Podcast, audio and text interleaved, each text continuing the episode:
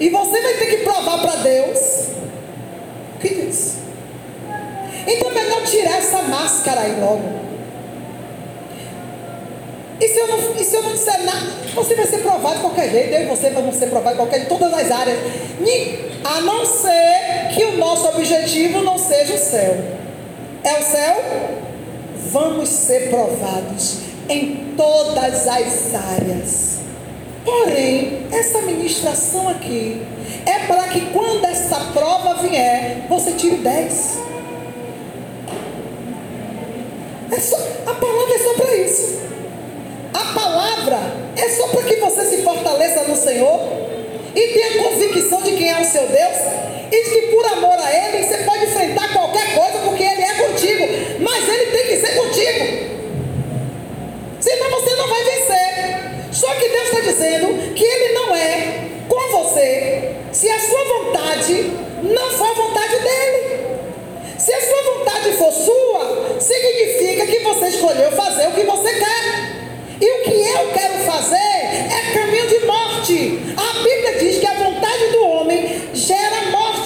O caminho que o homem escolhe é para a morte. Mas a vontade de Deus gera vida.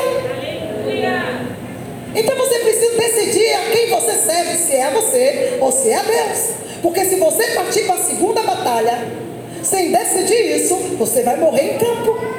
Porque o que tem de crente que foi para o campo de batalha vencer a segunda batalha. Qual é a segunda batalha? Contra os principados das trevas nos lugares celestiais. Que lugares celestial é esse? A tua casa, a tua família, a tua vida, os teus bens, os teus negócios, seu futuro, seus projetos. São lugares celestiais. Porque tudo que Deus tem para mim, para você, tudo que Deus formou é, é bom. Quem está maculando, quem está colocando o demônio dentro, sou eu e você. Então tem crente indo para essa segunda batalha e ficando prisioneiro de. De quê? Ah, fala alto. Prisioneiro de guerra. Como é prisioneiro de guerra? Você está preso em uma batalha que perdeu. Aí está querendo enfrentar outra prisioneiro. Você não vai vencer, tu já é prisioneiro. Tu já é tu não vai vencer a guerra se você não se libertar. Se você não vencer as batalhas, ó. E isso é obra de libertação. Agora eu entendi. Fiquei entendendo a semana, porque eu sei, porque essa igreja não vive um milagre. Porque eu sou profeta, crente, pentecostal, de Deus operar milagre. Disse, filha, o problema é muito sério. O problema está dentro deles. Eles não conseguem me deixar verdadeiramente agir. Por quê? Porque a nossa vontade está totalmente contaminada pela nossa vontade, pelos sentimentos que a gente preza. O seu orgulho você preza, ninguém toca no seu orgulho. Não, porque eu não aceito desse jeito. Hum, não, Deus vai dar de marreta em você. Não como isso. Não, Deus vai dar de marreta em você. Não, de jeito nenhum eu faço isso. Hum, o espírito de Pedro baixou, né? Não, Senhor. Eu nunca comi coisa imunda, impura. Pedro, não chame de impuro, nem de comum. Aquilo que eu estou dizendo, que é santo. Toda a vontade de Deus, tudo que Ele quiser que eu e você passe, nós vamos passar. Não adianta. Não estou orando para não passar por essa peleja. Se o Senhor quiser que você passe, você vai passar.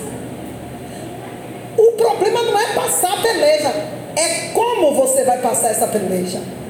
E com quem você vai passar essa peleja. Porque é um outro assunto. Os seus soldados, companheiros de guerra, é o próximo culto. E tem gente que não é digno mais de ter nenhum companheiro de guerra ao redor. Porque você não é verdadeiro com você. Você não é verdadeiro com o capitão, com o seu general. E os soldados fiéis, eles começam a ver diferença de um bom soldado e um mau soldado. O soldado fiel, ele começa a ver que o modo daquele soldado guerrear é fraudulento, é corrupto. O objetivo daquele soldado, quando e a intenção, ele não deixa mais oculto, ele tira para fora. Você sabia que quando sua intenção é maligna, perversa e tão maliciosa, que o próprio Deus vê que vai alcançar um limite onde vai prejudicar outras pessoas, ele bota para fora, ele revela. Então as pessoas começam a observar o quão ruim você é. Então, um soldado que tem o objetivo de vencer a guerra, põe, ó, põe na tua cabeça. Você não pode ser um soldado que quer vencer a sua peleja.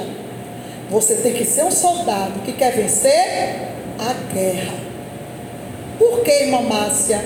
Porque o soldado que quer vencer a guerra, ele é um soldado que tem visão de quê? De reino. O soldado, ah, quero vencer essa peleja, ele quer vencer a peleja dele, o resto se exploda. Ele quer vencer a peleja dele, resolver o problema dele, ele não quer saber quem vai ficar na linha de frente por ele, quem está morrendo por causa dele, por causa dela, quem está ficando lá, ó, de vigia, de, de vigia, de sentinela. Mas esse é um assunto para o próximo. Ainda, a gente nem venceu a primeira, não posso nem passar, né? Mas só estou dando uma pincela para você entender o que Deus está fazendo com essa igreja. E tem crente que não vem para o culto, fazer o quê, né? Eu até louco quando os crentes vêm, fura a barreira da, da lista e vem. Eu gosto. Eu exorto eu tenho que exortar. Mas o meu coração gosta. Por quê? Porque significa que ele está disposto, ela está disposta a vencer, sofrer o quê? Risco. Por uma boa causa. Esse soldado, esse tipo de soldado que Deus quer. Temos que entender que o reino de Deus não é brincadeira. O reino espiritual. Então a minha vontade, a sua vontade, ela tem que ser totalmente diante de Deus. Então vence você mesmo. O versículo 18 quando eu falei assim, quando Paulo disse, o bem que eu quero fazer, eu não consigo, é porque a vontade já estava toda dominada pelo erro. Ou seja, ele não tinha mais força. Já viu uma pessoa que fuma? Quem já fumou sabe. Eu não vou fumar, eu não vou fumar, eu não vou fumar. Daqui a pouco o cigarro está no dedo.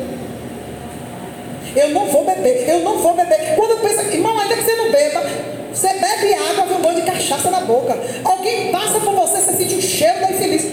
Sabe o que é isso aí? A carne, a vontade dominou. Ou você dobra o teu querer, ou então já foi. Ou então já era. Então eu quero finalizar, deixar o próximo para depois, mas eu quero ler aqui que ou somos servos aceitando o querer de Deus, ou somos servos da nossa vontade e aceitamos as consequências. Eu não posso ir, minha mãe está dizendo que eu não posso ir para aquele lugar. Você pode sim, tua mãe está dizendo que você não vá. Mas filho, é igual a mim a você. Deus está dizendo para mim, para você, não faça isso, mas a gente dá um jeitinho de burlar a vontade de Deus. Quantas vezes Deus está falando alho, a gente pega o que ele falou e distorce para fazer a nossa vontade. É ou não é? É. É. Assim é o filho rebelde. Eu, minha mãe que, que não é para eu ir. Aí o filho pega a filha e a filha vai. Viu? Não teve nada. Não, não teve nada.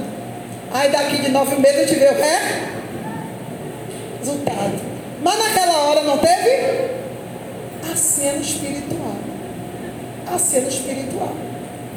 Então assuma a consequência. Ou nos submetemos totalmente para ser mais recompensado. Lê João 5,30. Eu não posso de mim mesmo fazer coisa alguma. Como ouço, assim julgo. E o meu juízo é justo porque não busco a minha vontade, mas a vontade do Pai Glória que me enviou. Que bênção! Você chegar nesse, nesse, nesse quilo aqui, oh glória a Deus. Paulo está dizendo assim, ó, tem que chegar nesse quilo aqui. Eu não vou julgar não. Eu quero fazer a vontade do Pai.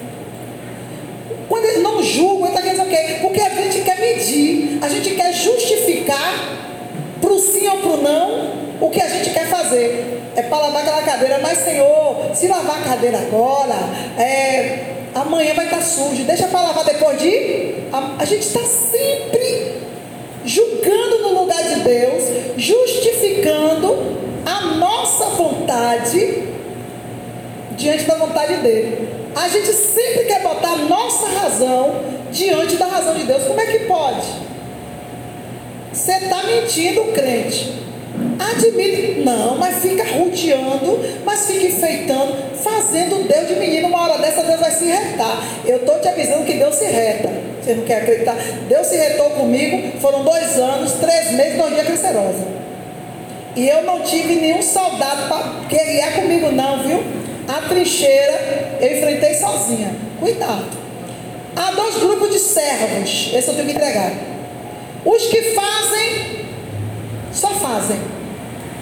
Não tem vontade. Segundo os Coríntios 8, 10, leia para mim.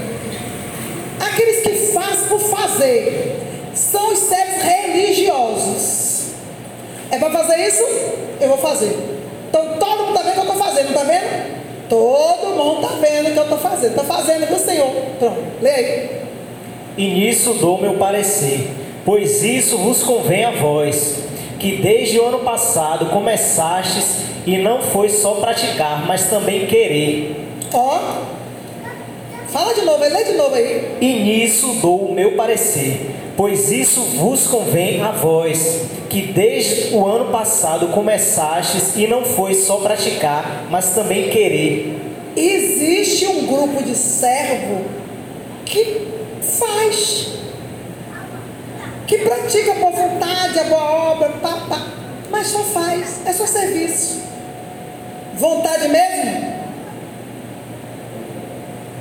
Quando Deus olha, não queria estar ali, não, queria estar em outro lugar, fazendo outra, ou para outra pé. Pronto. Tá vendo? Se a gente futucar, sai coisa, não tem mais. O segundo grupo, os que têm vontade, mas não faz. Lê aí, 2 Coríntios 8, 11, 12. O 11 e o 12 agora. Aí mesmo. Numa igreja só, Paulo estava tendo esse problema. Lê aí. Agora, porém, completai também o já começado, para que, assim como houve a prontidão de vontade, haja também o cumprimento segundo o que tendes. Paulo disse: Ó, agora que você tem vontade, faça. Já chegou a vontade? Pratica agora essa vontade. Então é aqueles dois grupos de servos diante de Deus: os que fazem, vim para a igreja, afiei o som, limpei, levei, mas só fez. Não tem, não tem vida. Não tem a unção. Por que a unção? Porque a unção só vem em junção da vontade. Se o Espírito de Deus vê que o que você está fazendo é com verdade, é com vontade, ele entra junto e aí pega fogo. Aí tem a unção. Aí você faz uma bobagemzinha para alguém, a pessoa fica numa alegria. Não é porque, porque não foi só o serviço, foi o, prazer que ele sentiu que você estava tendo em fazer algo para ele ou para ela. Ah, mas foi uma bobagemzinha, mas a alegria foi junto, a vontade vai junto. E tinha um grupo que tinha vontade, olha, eu queria, eu quero pintar a igreja, eu quero visitar irmão fulano, eu quero abençoar irmão fulano, mas só fica na, na vontade, não tem a prática. Então não adianta ter fé, tem que ter obras.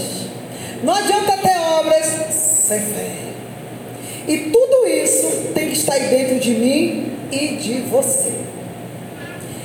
Para fechar, Hebreus 31, 3, 1, desculpe, Hebreus 10, 22. Temos-nos com o verdadeiro coração, inteira certeza de fé, tendo o coração purificado da má consciência e o corpo lavado com água limpa. Aleluia! Aí venceu a guerra. Venceu a primeira peleja, vai vencer a guerra. Se você vencer essa peleja, não vai ter demônio que fique de pé diante de você. Não vai ter problema que o diabo entre que você não vence.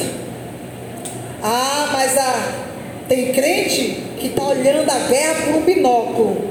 Eu, na minha casa, vou soltar um exemplo aqui.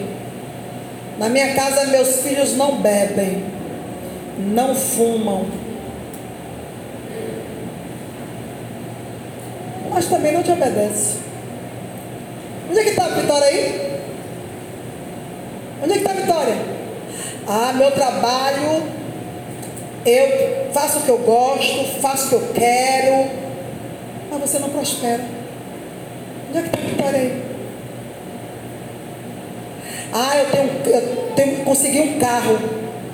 Mas você não está satisfeito com esse carro. Onde é que está a vitória aí? Sou mulher casada, mas seu marido não lhe honra. Sou um homem casado, mas a mulher olha para sua cara e vê você um chinelo furado. Onde é que está a honra? Então para de mascarar. Para de mascarar. Enfrenta essa peleja frente. Diga para o Senhor que você vai entrar em guerra mas vai entrar com convicção de que quer vencer todas as batalhas. Que você não vai jogar para debaixo do tapete e nem vai ter por vitória aquilo que lhe convém, ou aquilo que ainda não está doendo no seu sapato, mas vai doer uma hora. Se você sabe que tem algo errado na tua vida,